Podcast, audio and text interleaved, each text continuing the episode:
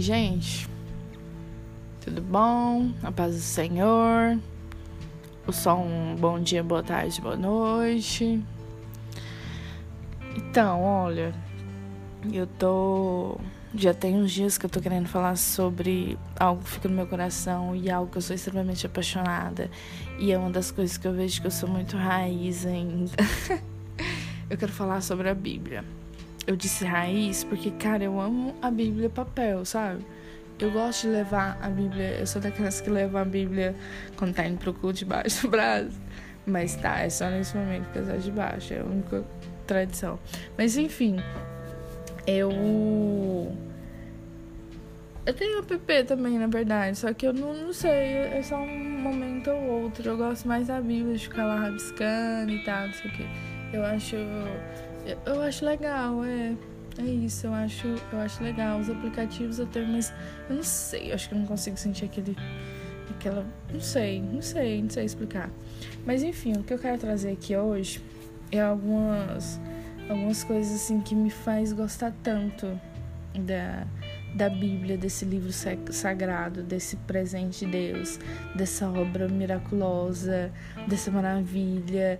E falar um pouco sobre como foi a minha começou a minha experiência. Eu lembro que a primeira experiência assim que tenho na minha memória em relação à leitura de Bíblia foi de uma Bíblia, aquelas Bíblias azuis pequenininhas que davam na escola, enfim, eu acho que eu ganhei a minha na escola. E eu tinha cerca de 11 anos, lembro até hoje, como se fosse ontem. Eu olhei, eu queria começar a ler um livro, eu falei assim, eu vou começar. Olha, só tanto que Deus é maravilhoso, né, gente? A gente percebe tanto que Deus está com a gente sempre, né? Porque não tem nenhum outro motivo de você querer ler a Bíblia. Um dia eu ouvi isso e ficou no meu coração. Cara, se você tem um sentimento de ler a Bíblia, isso é totalmente Deus. Uma coisa você pode ter certeza, isso é totalmente Deus. E eu tinha 11 anos. Sim, eu tinha 11 anos quando eu tive a que eu falei assim, eu vou ler a Bíblia. E aí eu comecei, mas eu só comecei mesmo, porque eu cheguei no capítulo 3 ali, já parei, de Gênesis, só que agora eu tô confusa. Eu não sei se a Bíblia só tinha o Novo Testamento. Acho que ela só tinha o Novo. É, tô confusa. Enfim, e aí eu parei, assim, eu não, não, não costumava ler. Eu acho que às vezes um ou outro, assim, porque lá em casa a Bíblia ficava no rack aberta ao meio. Então, às vezes, se eu estivesse passando por ali, assim, muito raramente eu dava ali e tal, e eu ficava assim, ah, tá. Dependendo se fosse uma coisa muito ruim, eu posso demorar mais. Demorava mais a vir. Apocalipse, jamais. Jamais abria. Morria de medo de Apocalipse. Depois eu vou falar um pouco sobre isso. E aí, tá. E aí, quando eu fui crescendo, a, a, minha família teve um momento que a gente passou por umas coisas bem difíceis, sabe? Tipo, mais questões financeiras. Graças a Deus, nunca foi questão de saúde. Nenhuma outra coisa. E aí nós estávamos em Tocantins, fazia pouco tempo que nós tínhamos ido pra lá. E a minha família, mano, nós não éramos evangélicos. Meus pais, acho que deve ter uns 7 ou 8 anos que eles é, se converteram. E meu, não sei quem também de, dos dois é, propôs pra gente ter um. De noite a gente ler alguns versículos da Bíblia. E aí Cara, a gente passou muitos anos, tipo, muitos anos mesmo, lendo o Salmo 91, o Salmo 23 e o Salmo 100. Então a gente começou a ter. Esse, eu tive essa proximidade em relação à Bíblia. E aí, enfim, tem outra coisa, depois eu conto sobre isso. E aí, depois. Ai, o e aí, eu tô com muito aí, né? Mas tá. É, depois de um tempo, é, eu comecei a ter ler mais, tipo, ler uma coisa ou outra, mas eu sentia assim que, tava, que eu ficava meio perdida, sabe? Na minha mente eu não, não, não conseguia. É, não achava legal ficar lendo aleatoriamente. Foi quando em maio, março de 2018, do ano passado, que já tinha muita coisa assim mudando na minha vida, que eu sabia que o que eu estava vivendo não era a minha vida e que eu tinha uma, uma coisa muito forte é, mesmo não sendo evangélica, meu pensamento sempre estava em Deus. Enfim, outro momento também para falar sobre isso. E aí eu comecei a ler a Bíblia, ler de verdade, sabe? Falei, ó, oh, vai, vai ser em Gênesis e vai ser até o final. Então eu não tava, eu não, eu frequentava a igreja em Tocantins nessa época. Eu tava morando em Goiânia, fiquei uns 6, 7 anos lá, que é a minha, cidade natal. E eu comecei a ler, então, independente, sabe? Tipo, não campanha de igreja. Eu queria ler e comecei a ler. Outra coisa totalmente de Deus. Então, eu comecei a ler e foi transformador. Eu queria dizer, cara, que não há obra, não há cam caminhar em Cristo, não há viver em Cristo, enfim, não há essas coisas sem a palavra de Deus, sem a Bíblia.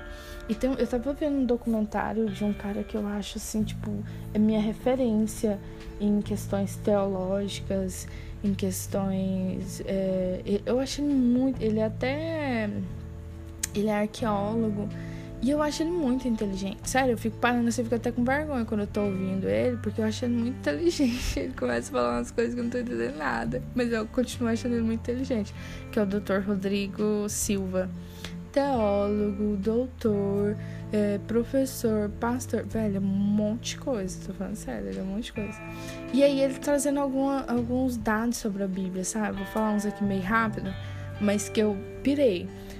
Ó, 1500 anos, tem pouco mais de 1500 anos que a Bíblia foi unida, digamos assim, mas ela tem esse tanto de. Não, se bem que eu acho que não foi unida, não. Acho que teve um acordo aí que eu acho que ele não é tão antigo, não. Mas a Bíblia, os fatos, a história dela está em torno de 1500 anos.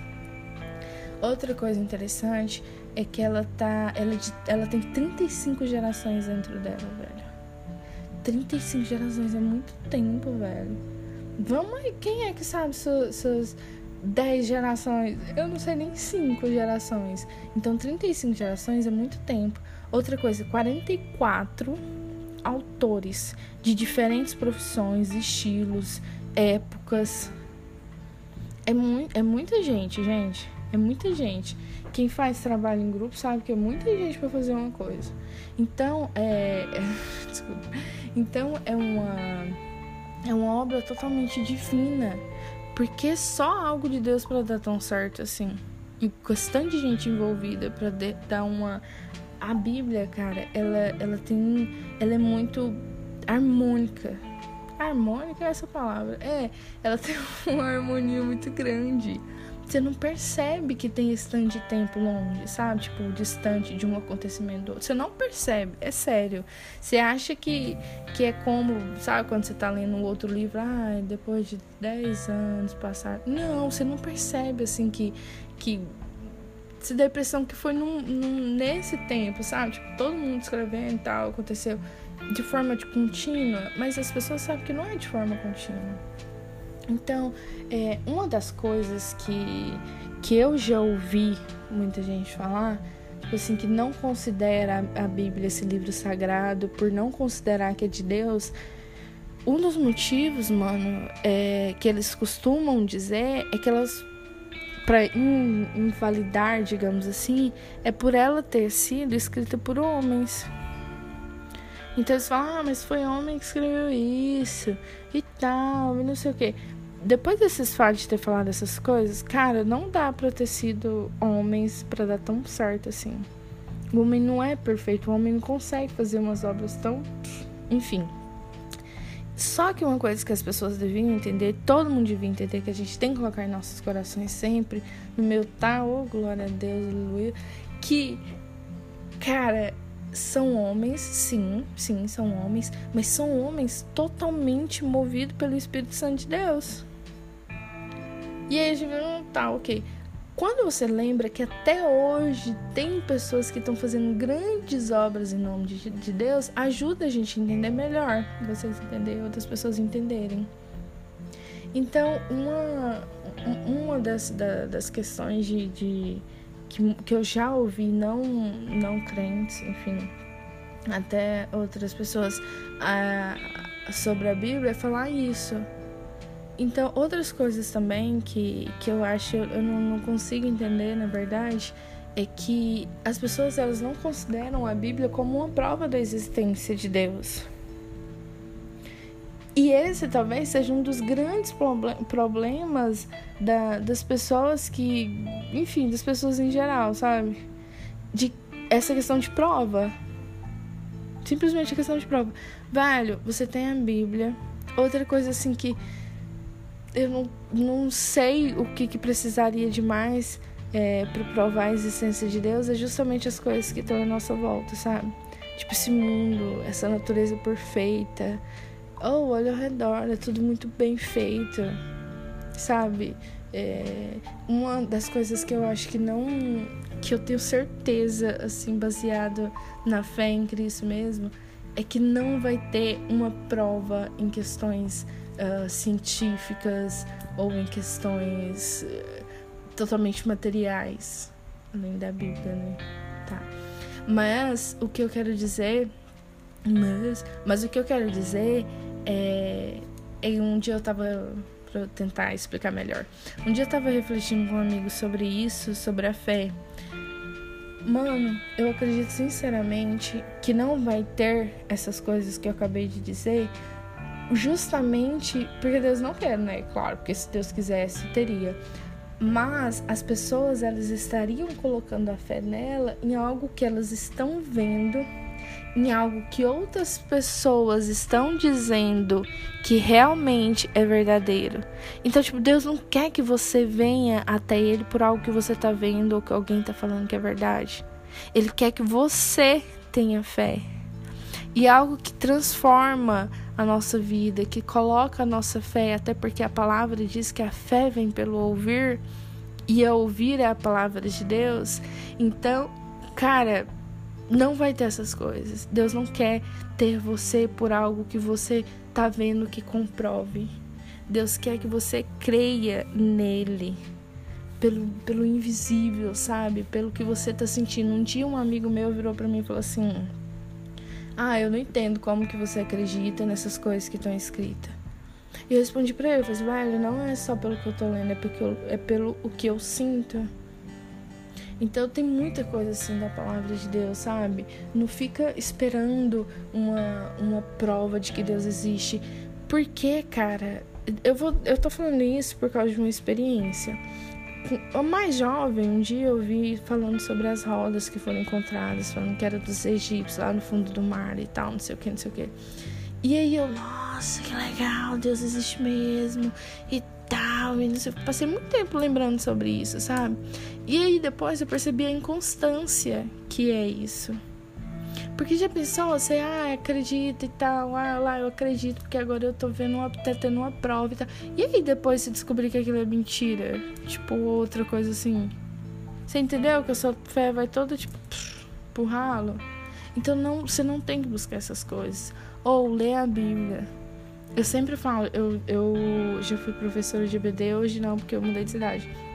Eu sempre falo dos meninos, leem a Bíblia.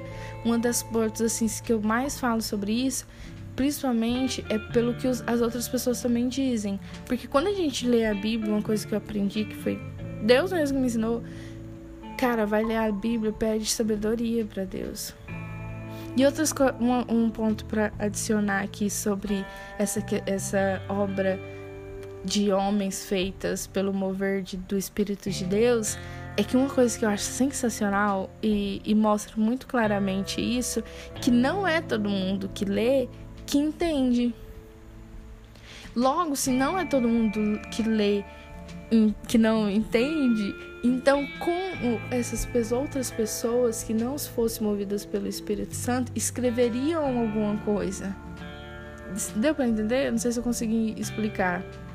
Mas então, as pessoas também, elas só conseguem ler e compreender se elas estiverem movidas pelo Espírito Santo, do mesmo modo que os outros só, só conseguiriam escrever se estivessem movidos pelo Espírito Santo, entendeu agora?